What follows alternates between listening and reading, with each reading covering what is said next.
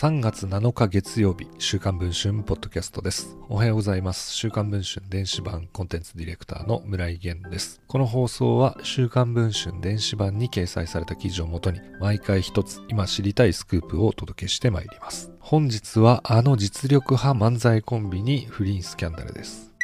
実力派漫才コンビ、テンダラーの浜本博明が女性と不倫関係にあることが週刊文春の取材で分かりました。浜本さんはショーパブで働いてた1994年、同僚の白川里美さんとコンビを結成しています。M1 グランプリでは4度の準決勝進出を果たすも決勝には進めませんでしたが、2011年第1回ザ・漫才で決勝に進出。同番組の最高顧問を務めたビートたけしさんも放り込むネタの完成度を見せました。そして2015年、テンダラーは大阪のお笑い界において最も権威ある上方漫才大賞を受賞。情報番組などへの出演も多く、上方漫才界を牽引する存在と目されています。浜本さんは NHK 連続テレビ小説カムカムエブリバディにもイベントの司会者役で登場。私生活では2014年に6年間の交際を経て結婚した14歳年下の妻がいます。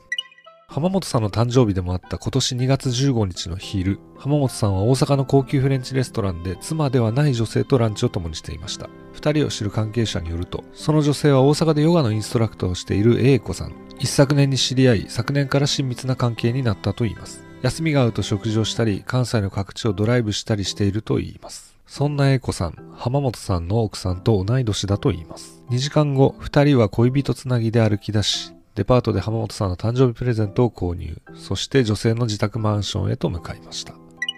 吉本興業は2月20日、所属する浜本さんのコロナ陽性を発表しています。自宅療養期間が空きた後の2月27日、浜本さん本人を直撃すると、コロナ禍で精神的にしんどい時に支えてもらった僕の弱さです。日によって揺らつきがあったのは確かです。毎日毎日葛藤していました。などと答えました。吉本興業は週刊文春の取材に対し、浜本さんとエコさんの不倫関係は事実ですと回答しました。ただ、この不倫にはもう一つ驚くべき事実がありました。実は浜本さんはコロナの感染中にある行動をしていました。